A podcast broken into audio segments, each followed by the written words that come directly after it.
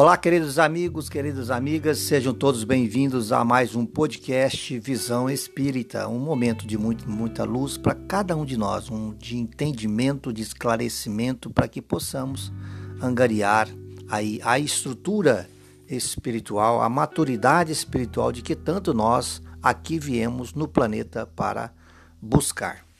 E é claro, conhecimentos e reflexões a mais são instrumentos nesse processo evolutivo que nos encontramos nesse momento. Não vim destruir a lei.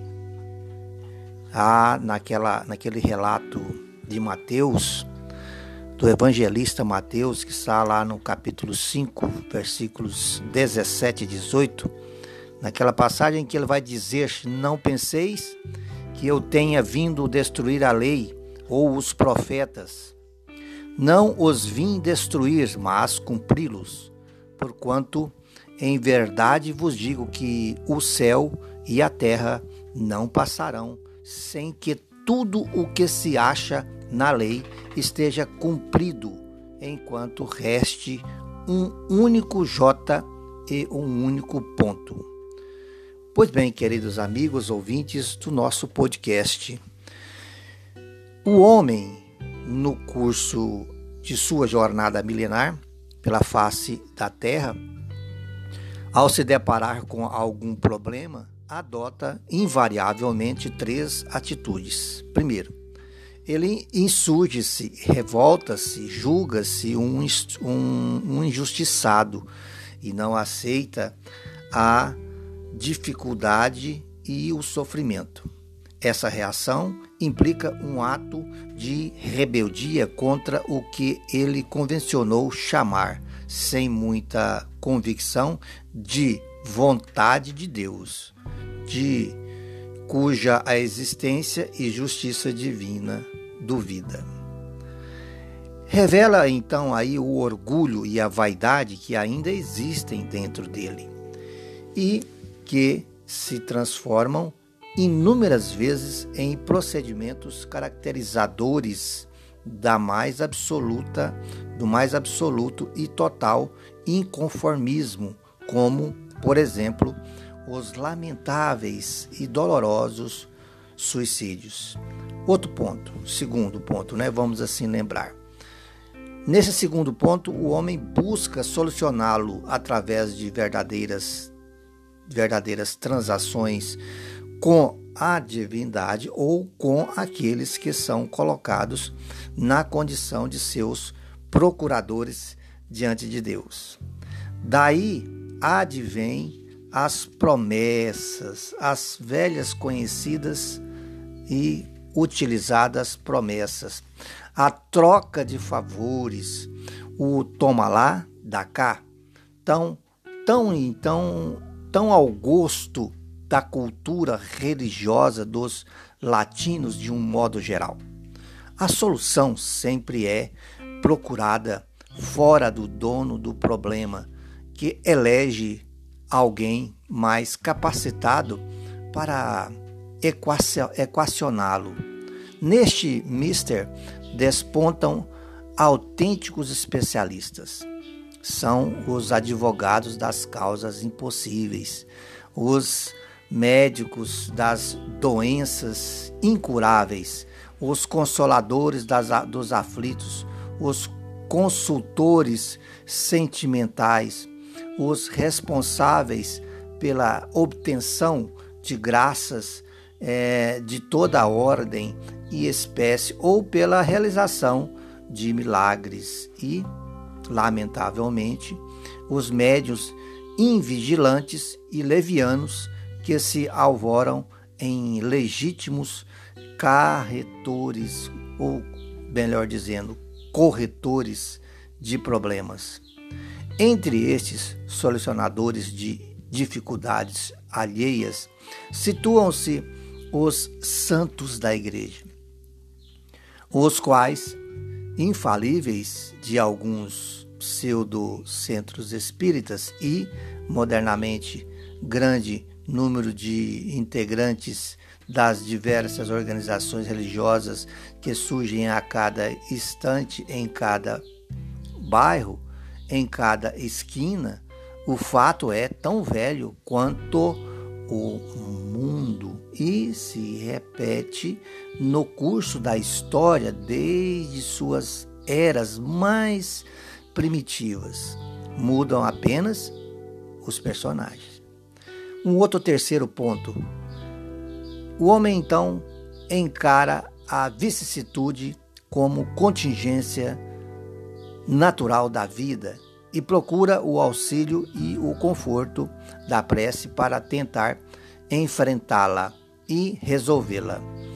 Percebe que a solução, na quase totalidade dos casos, está a seu próprio alcance, ainda que isto importe em lutas acerbas e dolorosas, dentre as quais é, portifica como a mais difícil a convivência com o problema, uma vez que ele quase sempre não pode ser afastado ou suprimido de imediato por integrar um longo processo de recuperação espiritual ou de provação de seu titular ou deste destinatário.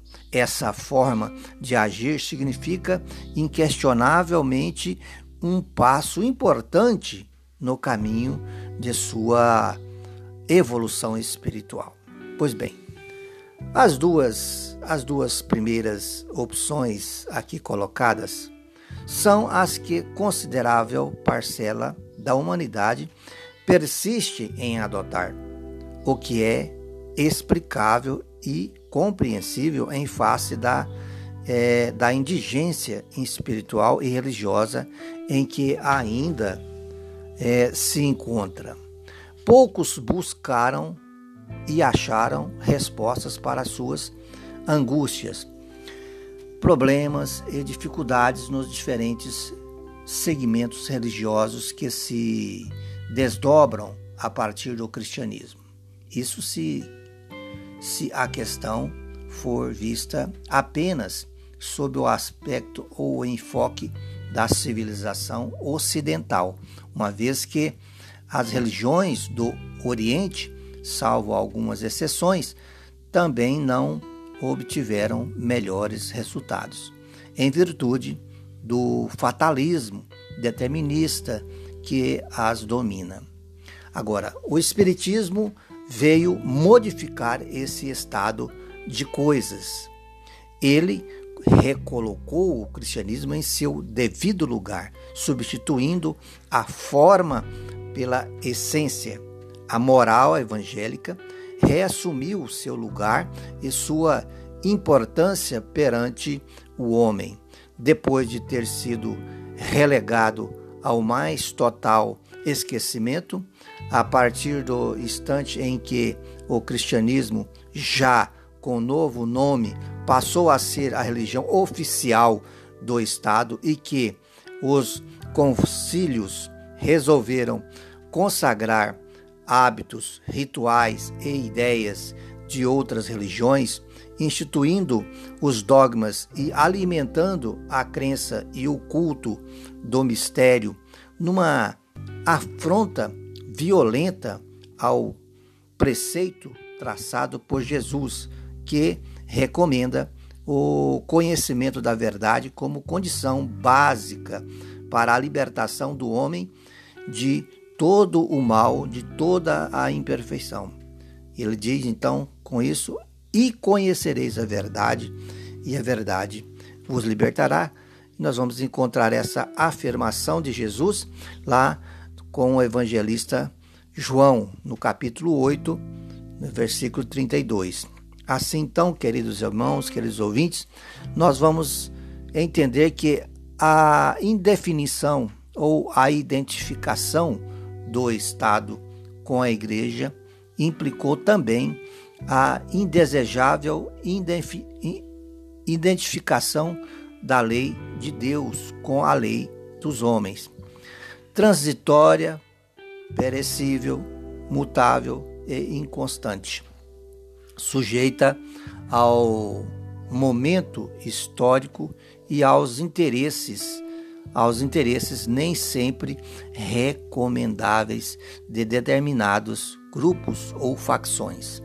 Por isso, o homem acostumado a revogá-la, alterá-la ou interrogá-la ou interpretá-la ao sabor, é claro, de suas conveniências, achou que poderia fazer o mesmo com a lei divina e sujeitá-la aos seus caprichos e necessidades mais imediatas.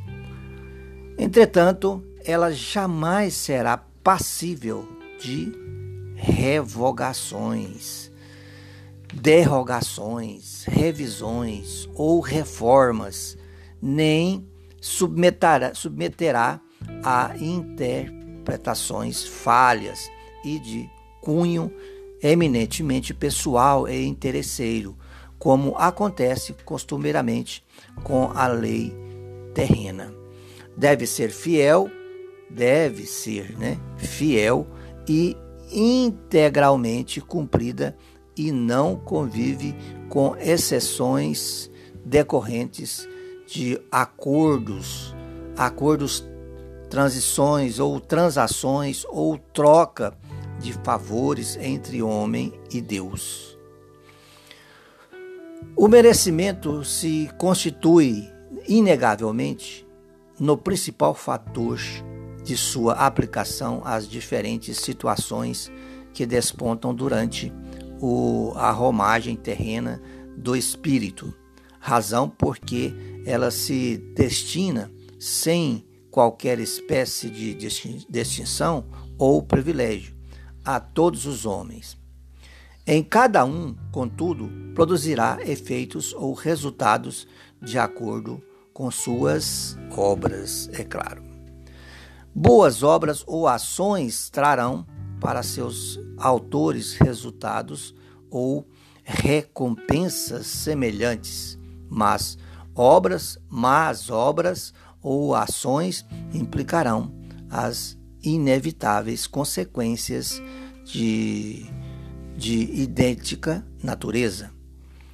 Mateus, o evangelista Mateus, no capítulo 7, versículo 17 e 18, vai dizer que assim toda árvore boa produz bons frutos e toda árvore má produz frutos maus.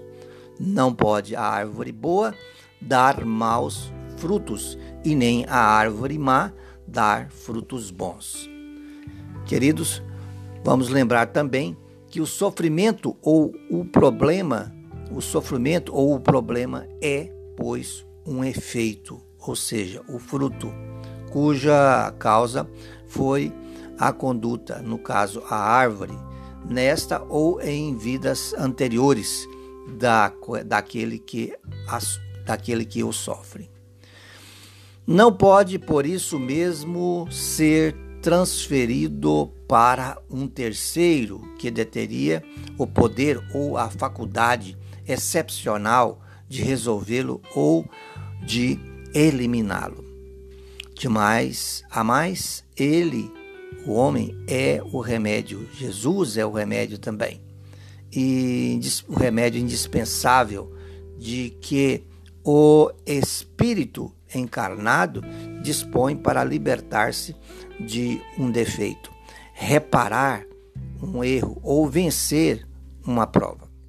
A justiça divina não convive com a ideia de sua eliminação, supressão ou remoção, sem que, para tanto, ocorra a efetiva participação e colaboração do interessado. O subtítulo do capítulo 25 de O Evangelho segundo o Espiritismo, que diz: Ajuda-te a ti mesmo, que o céu ajudará, te ajudará, comprova a correção dessa afirmativa.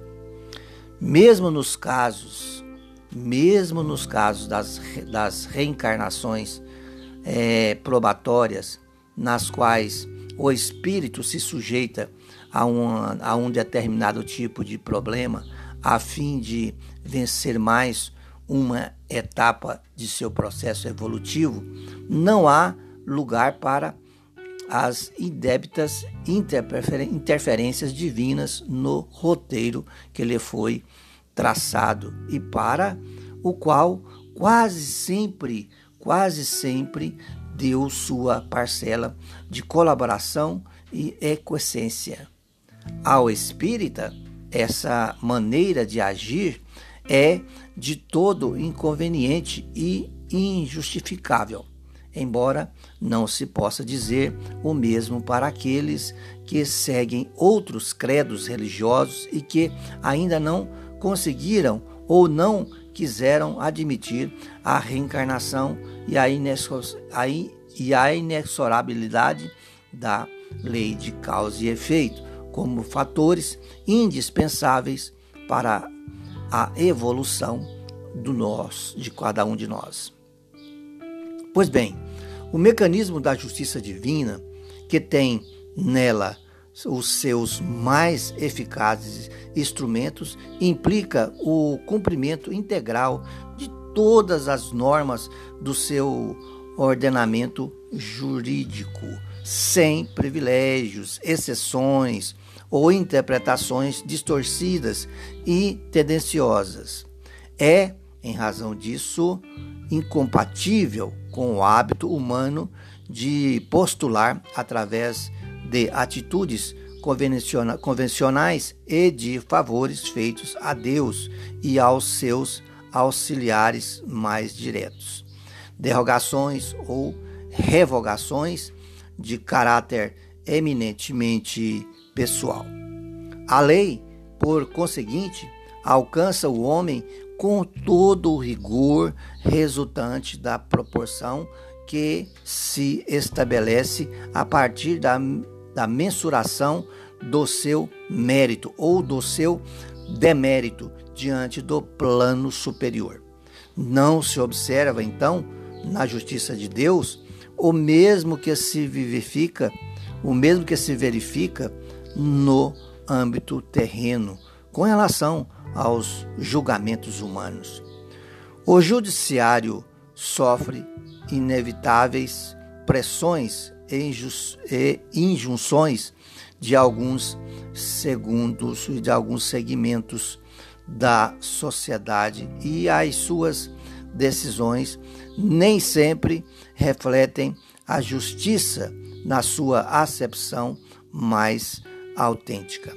A visão limitada do homem, incapaz de perceber além dos seus é, acanhados e, às vezes, confusos cinco sentidos, constitui-se num obstáculo de difícil transposição para que muitas sentenças e, e também acordões proferidos por juízes e tribunais sejam realmente justos, equímenes, equânimes, assim me perdoe, e capazes de dar a cada um o que é seu. Assim então, queridos irmãos, o princípio da igualdade perante a lei, consagrado na Constituição e tido como uma das conquistas da humanidade no campo da liberdade, permanece ainda hoje no terreno das utopias jurídicas. Contudo, no âmbito da justiça maior, ele vige inescrupulosamente tanto no céu como na terra, segundo a magnífica síntese elaborada por Kardec em o livro O Céu e o Inferno, ao finalizar suas considerações sobre o que ele chamou de Código Penal da Vida Futura. A cada um segundo as suas obras, no céu como na terra. Tal é a lei da justiça divina. Diante da lei de Deus, o Espírito encarnado ou desencarnado tem os mesmos direitos e os mesmos deveres. Ela é uma só para todos e o seu cumprimento a sua execução e a sua finalidade não se afastam daquele objetivo maior que é propiciar condições para que o amor impere soberano e absoluto, assim na terra como no céu. Para isso, todos os seus dispositivos, todos os seus é, postulados e todas as, todas, as, todas as suas normas devem ser rigorosamente observados até o último ponto, até a última letra. Essa observância ou fidelidade à lei variará, no entanto, de acordo com o bom ou o mau uso que se fizer do livre-arbítrio, principalmente quando se levar em conta que Deus criou todos os espíritos simples e ignorantes. É a questão lá de, de número 115, registrada lá no livro dos Espíritos, essa obra basilar número 1 da codificação kardeciana. O que vale dizer então que, com as mesmas e iguais possibilidades de progredir. As desigualdades que se observam a partir daí são consequências da forma como cada espírito desenvolveu e aproveitou as oportunidades que teve. É o que ensinam os espíritos superiores, ainda em resposta é, mencionada na questão 115 do Livro dos Espíritos. Deu a cada um determinada missão, diz lá, com o fim de esclarecê-los e fazê-los alcançar progressivamente a perfeição pelo conhecimento da verdade e para aproximá-los dele. A felicidade eterna e pura é para aqueles que alcançam essa perfeição. Os espíritos adquirem esses conhecimentos passando pelas provas que Deus lhe impõe, lhes impõe. Alguns aceitam essas provas com submissão e alcançam mais prontamente a, o fim de sua destinação. Outros não suportam, senão murmurando e, por suas faltas, permanecem distanciados da perfeição e da prometida felicidade. Fica aí, queridos amigos, queridos irmãos, mais esse material, mais essa matéria de reflexão trazida agora pelo podcast Visão Espírita. Até a próxima oportunidade. Que Deus nos abençoe sempre na nossa caminhada evolutiva, nos fortalecendo para buscar cada vez mais não somente os conhecimentos, mas também a força necessária para viver esses mesmos conhecimentos.